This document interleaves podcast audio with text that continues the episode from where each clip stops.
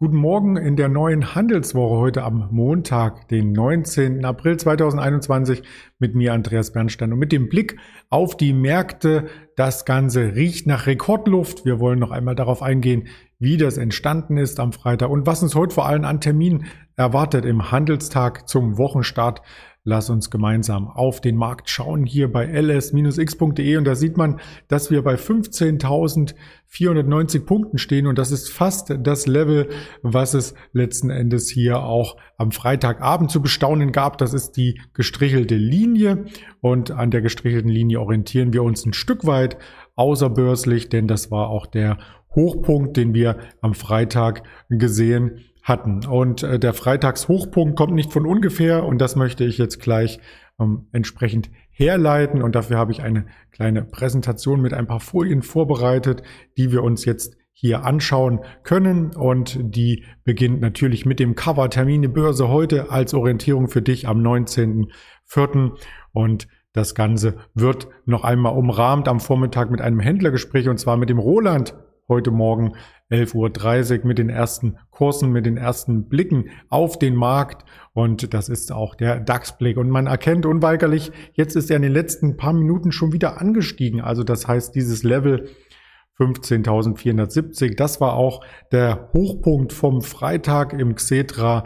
Hoch waren wir bei 15.473 und der Schlusskurs vom Xetra-Handel war bei 15.459. Also in der Region hat der DAX hier noch einmal Luft geholt und wir hatten es eben im Live-Chart gesehen, jetzt stehen wir bei 490. Also das Ganze sieht sehr, sehr positiv aus und überrascht auch nicht, denn wir hatten eine Fortsetzung der DAX-Rallye mit dem Freitagsausbruch gesehen fast zwei Wochen Konsolidierung in einer Seitwärtsphase, wenn man es so will, nach Ostern. Da ist nicht viel passiert und dann diese starke Kerze am Freitag und die ist wie die ganzen anderen starken Kerzen oftmals trendbestimmend. Das soll so ein bisschen darauf hindeuten, dass natürlich die Marktteilnehmer hier auch entsprechende Orders verarbeiten oder Signale verarbeiten, die auf End-of-Day-Basis hier in den Markt eingestellt werden. Das heißt, das große Signal der Ausbruch ist für viele Marktteilnehmer erst am Ende des Tages sichtbar gewesen, am Freitagabend somit und regt heute zum weiteren Nachdenken oder zum Handeln für den Handelstag an.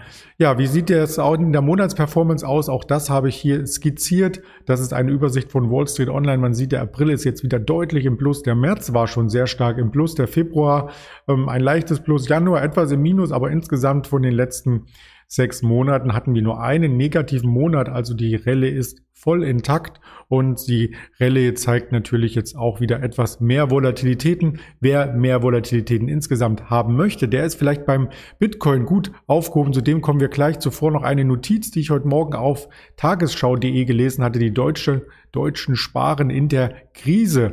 Und das ist so äh, ein Stück weit was, was der Aktienmarkt ja noch als Kurstreiber in der Hinterhand haben könnte. Denn wenn dieses Sparen nicht mehr angesagt ist, wenn die Sparer auf die Idee kommen, ihr Geld vor der Inflation zu schützen und zu investieren, dann könnte es am Aktienmarkt oder auch in anderen Assetklassen noch einen weiteren Aufschwung geben. Das wollte ich noch einmal hier mit hineinreichen. Also so ein kleines, ich will nicht sagen Pulverfass, aber da ist noch einiges an Kapital vorhanden, was investiert werden könnte, wenn wir Deutsche, wir alle zusammen, sicherlich nicht Sie Zuschauer und äh, wir hier vor den Monitoren, aber diejenigen, die uns vielleicht noch nicht hören, dann auch loslegen. Losgelegt hatte auch der Bitcoin in der vergangenen Woche mit dem Coinbase IPO ein neues Rekordhoch und davon hat er sich stark verabschiedet. Am Wochenende sahen wir zwischenzeitliche Kurseinbrüche bis 51.000 Dollar, also um 15 Prozent ging es zwischenzeitlich zurück. Jetzt fängt er sich etwas um die 56, 57.000 US-Dollar.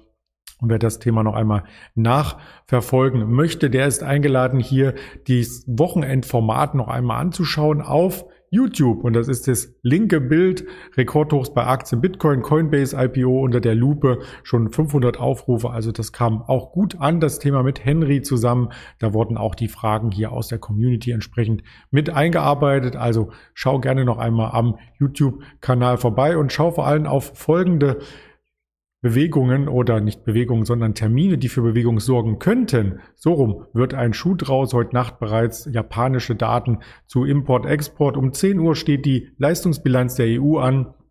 Parallel dazu die Industrieaufträge aus Italien, um 11 Uhr die Bauleistung aus der Eurozone und 12 Uhr der Monatsbericht der Bundesbank. Und das war's auch schon an Terminen heute aus dem Wirtschaftssektor, weil nämlich in den USA heute nicht etwa ein Feiertag ist, sondern weil dort keine Termine verzeichnet wurden. Es sind aber Unternehmenstermine verzeichnet. Wir befinden uns mitten in der Quartalssaison und deswegen meldet heute Coca-Cola, Big Blue, IBM oder auch Zion Bank Corporation, China United Network Corporation, Energy, Oil and Gas und Steel Dynamics, genau, das sind so die größeren Werte, die man auf der Uhr haben sollte und auf der Uhr haben sollte man auch die Kanäle Spotify, dieser Apple Podcast, YouTube hatte ich gerade erwähnt, Twitter, Instagram und Facebook. Jetzt haben wir alle Symbole zusammen und damit wünsche ich Ihnen einen erfolgreichen Start in den Handelstag.